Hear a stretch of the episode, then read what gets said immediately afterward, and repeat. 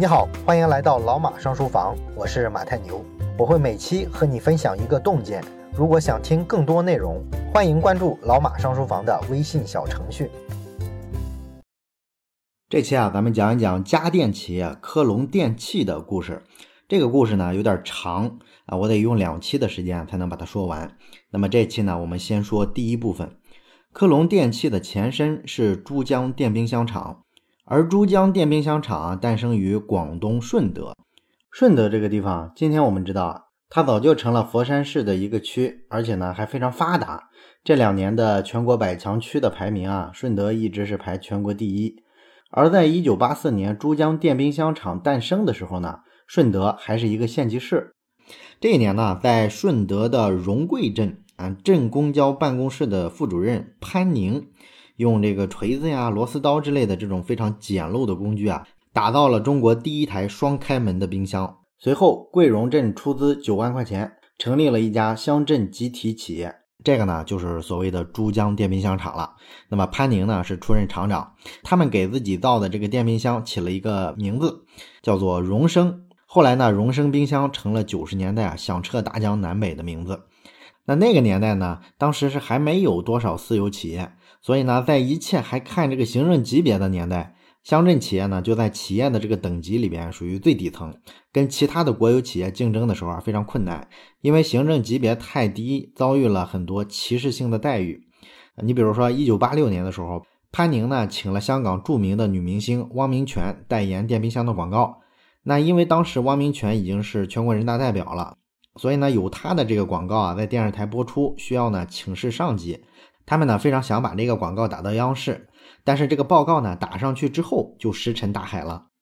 很长时期呢，这段广告都没法在央视播，只能在地方台播。啊，要是国企的话，像这种事儿就不是问题了。所以说，像这一类的歧视性的待遇啊，给早期的珠江电冰箱厂带来了很多的挫折。不过呢，这反而锻炼了他们的韧性。当时呢，中国知名的这些电冰箱的企业都是靠引进生产线起步的啊。当时呢，国内先后是引进了七十九条电冰箱生产线啊。这个事儿呢，就引发了国内的这个电冰箱生产的大战。在这场大战里面呢，珠江电冰箱厂啊，它这个身份是最卑微的一家，但是呢。发展速度上是最快的。潘宁这个人呢，其实意识还是有点超前的。他一开始啊就认定啊，这个价格战是不可持续的，你必须通过质量和技术进步来保证这个企业能长期存活。所以说，他们这个广告词都是这个风格。当时电视上的广告词是“荣升冰箱质量的保证”，而且呢，为了抓质量，潘宁是不惜投血本去引进最好的技术和生产线。啊，一九八九年的时候呢，珠江电冰箱厂的规模和装备啊，已经不逊于国有企业了。这家乡镇企业呢，当时是拥有啊固定资产八千万，然后进口设备呢大概占百分之四十五，整个生产线是长六公里，全部是欧美和日本最好的设备配套组成的。很多大中型的国有企业都没有这么好的条件。所以呢，这个荣升电冰箱就成了珠三角地区最知名的家电品牌，在全国的电冰箱厂上也形成了北海尔南荣升的这么一个局面。那这家企业呢，之所以能做成啊，除了说他自己啊抓质量啊比较争气之外呢，也跟一个外部原因有关系，那就是呢顺德这个地方政府啊对企业的支持啊还是非常的不遗余力的。华南这个地方，咱们知道它是开改革开放的风气之先嘛，所以说呢，对企业的扶持啊，算是不遗余力。有这么一个细节可以体现出他们对企业的支持力度。在九十年代的时候呢，潘宁想把这个厂区扩大一下，但是呢，荣贵镇上已经没有土地可以征用了。那么镇领导呢，就摊开地图啊，仔细的盘算了一下，最后决定呢，炸掉这个镇里的一座小山啊，把这个山夷为平地，然后呢，让潘宁在上面建车间。啊，你想想这个支持力度是吧？在这么大的力度支持之下呢，当时全国家电产量的三分之一啊都来自广东，而顺德呢又占了广东电器产量的一半顺德是当时全国最大的电冰箱、空调、热水器和消毒碗柜的生产基地，也是全球最大的电冰箱、微波炉和电饭煲的制造中心。荣升、美的、万家乐和格兰仕，这个呢并称为中国当时家电的四朵金花。一九九二年，八十八岁高龄的邓小平南巡啊，就曾经来到了珠江电冰箱厂。这个老爷子啊参观完工厂里这个非常国际化的生产线之后啊，很惊讶哎，反复的问身边人，哎，你确定这是一个乡镇企业？啊，你可以看出来这家企业当时这个规模有多大。那之后呢，邓小平就提出了那句著名的名言啊，发展就是硬道理。珠江电冰箱厂呢，也在这一年登上了全国电冰箱产销量第一的宝座，并且呢，在这个位置上稳稳的做了未来的八年。啊，不过呢，接下来这家企业啊就开始陷入各种各样奇怪的纠结了啊。你比如说，它的这个产权问题啊一直没有解决，毕竟是乡镇企业嘛。逻辑上来说呢，它这个产权应该是属于镇政府的，潘宁和整个管理团队呢都不占任何的股份。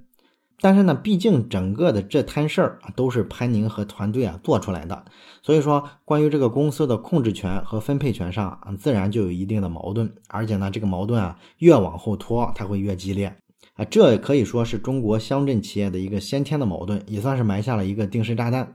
而潘宁呢，也曾经啊多次去明示或者是暗示这个问题啊，跟这个镇里的领导去提啊，能不能啊尽早的进行股份制改造，让管理团队呢也要占股份。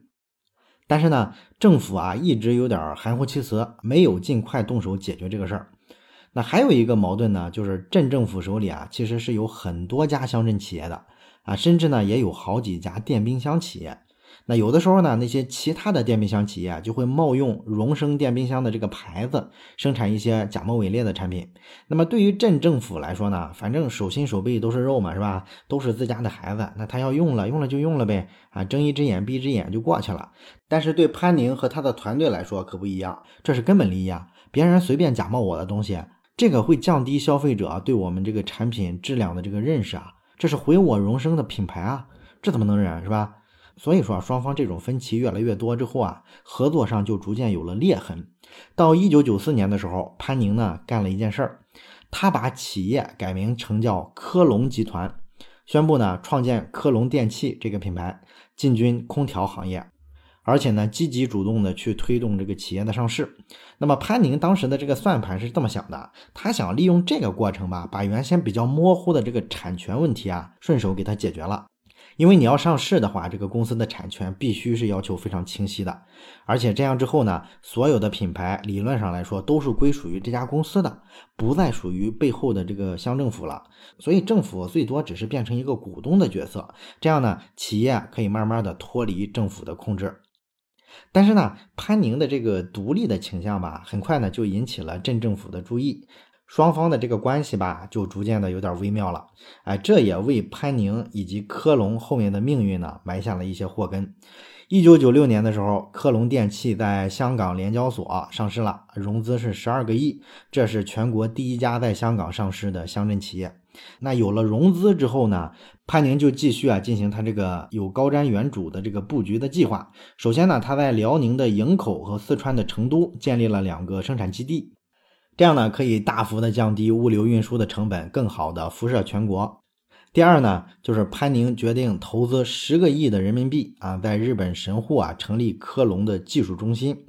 因为当时的中国家电行业呢，它迅速崛起啊，其实靠的是打价格战，核心技术之类的东西啊，其实基本都掌握在国外企业的手里。所以呢，潘宁那时候就认识到，价格战这个东西啊，也就是一阵风，你要是不搞技术研发的话，是不可能长久存续的。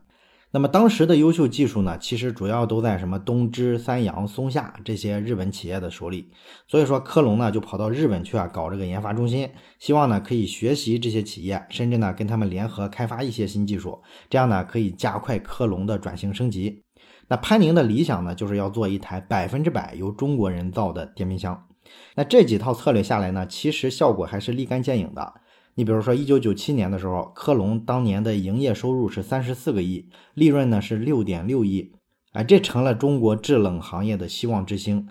但是接下来的一九九八年，镇政府呢突然又做了一个决定，要求科隆呢收购一家兄弟企业，叫华宝空调。这个华宝空调呢，原先也是一家挺大的空调厂啊，它也是这个镇上的乡镇企业。一九九三年的时候呢，销售额一度到过十八个亿。但是呢，这一年啊，在经营层毫不知情的情况下，这个企业的控股方突然把这个百分之六十的产权出售给了香港的一家公司。那家公司的规模比华宝空调的规模要小得多，而且呢，人家只用了一千万的这个价格啊，就拿下了控股权。这个事儿就太诡异了，是吧？所有人都怀疑你这事儿有暗箱操作吧？是不是政府的人拿了人家的好处，然后贱卖集体资产呢？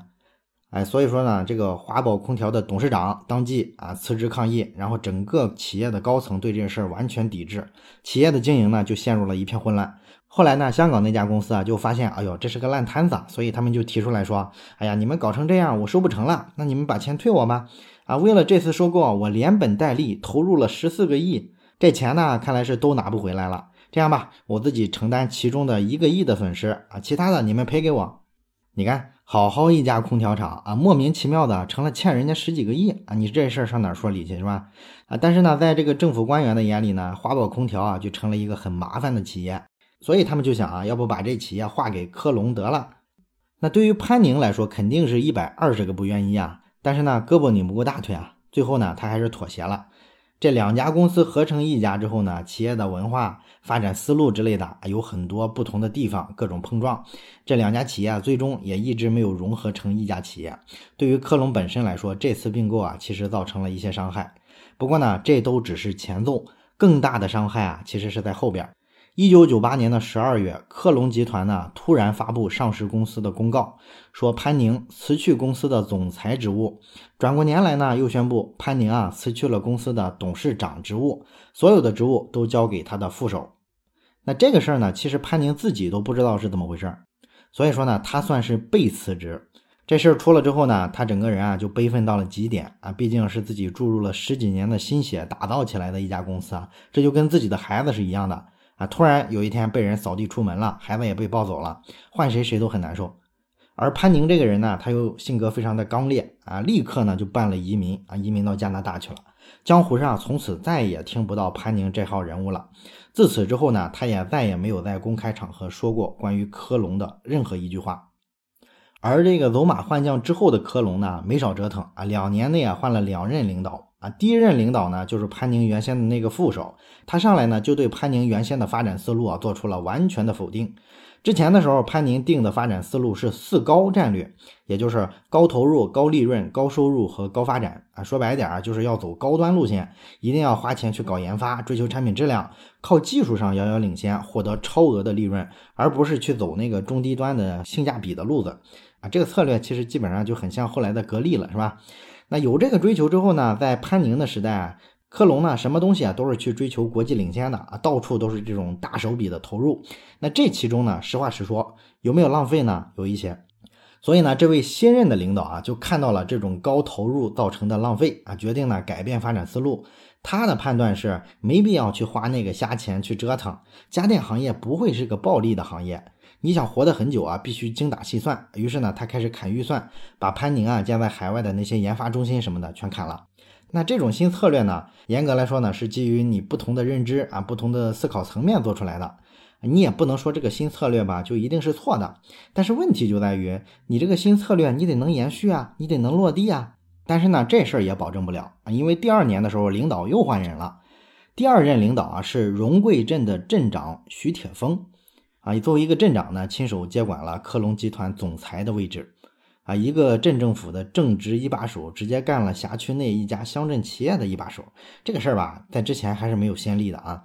那么徐铁峰呢接手之后啊，这个科隆集团很快就宣布，二零零零年这一年，他们这个企业亏损了六点七八亿，这个消息啊，就让市场炸锅了。已经连续八年稳居中国电冰箱行业老大位置的这么一家企业，怎么就在没有征兆的情况下突然亏了这么大一笔钱呢？你要知道，一九九九年潘宁离开这家公司的时候，科隆集团的这个电冰箱的产量当时是两百六十五万台，销售总额呢是五十八个亿，净利润是六点三亿。啊，你怎么就在一年之间又成了赔了接近七个亿呢？这一进一出可是十好几亿的差距啊！这个事儿呢，越诡异，就越多的人啊怀疑是镇政府啊作为大股东在背后啊偷偷的转移资产。那有一个曾经进入到科隆董事会当过副总裁的人，叫屈云波。他呢在离开克隆之后啊，对这事儿呢一直三缄其口啊，再也不说。但是呢，到了二零零五年，克隆的这场闹剧啊都落定尘埃之后啊，他突然对媒体说了这么一段话啊，委婉的表达了这么一层意思啊，大概意思就是说。有人啊，专门在背后制造亏损，他们当时的董事会也无能为力扭转这个局面。啊，不管他说的几分真几分假吧，总之咱能看出来这背后的博弈啊有点复杂。那么，正当这家明星企业从领头羊的位置上跌落成亏损大户的时候，真正致命的危险啊找上门来了。那这个危险是什么呢？咱们下期再聊。最后说一件事儿，咱们节目啊最近拉了一个微信群，如果你有什么话题想直接跟我或者是跟其他的听友朋友啊交流讨论的话，可以加一下这个群。加群的方法呢，就是先找到老马上书房的微信公众号，然后在底部菜单栏上有加群两个字，点击之后啊就会弹出二维码，扫码就可以进群了。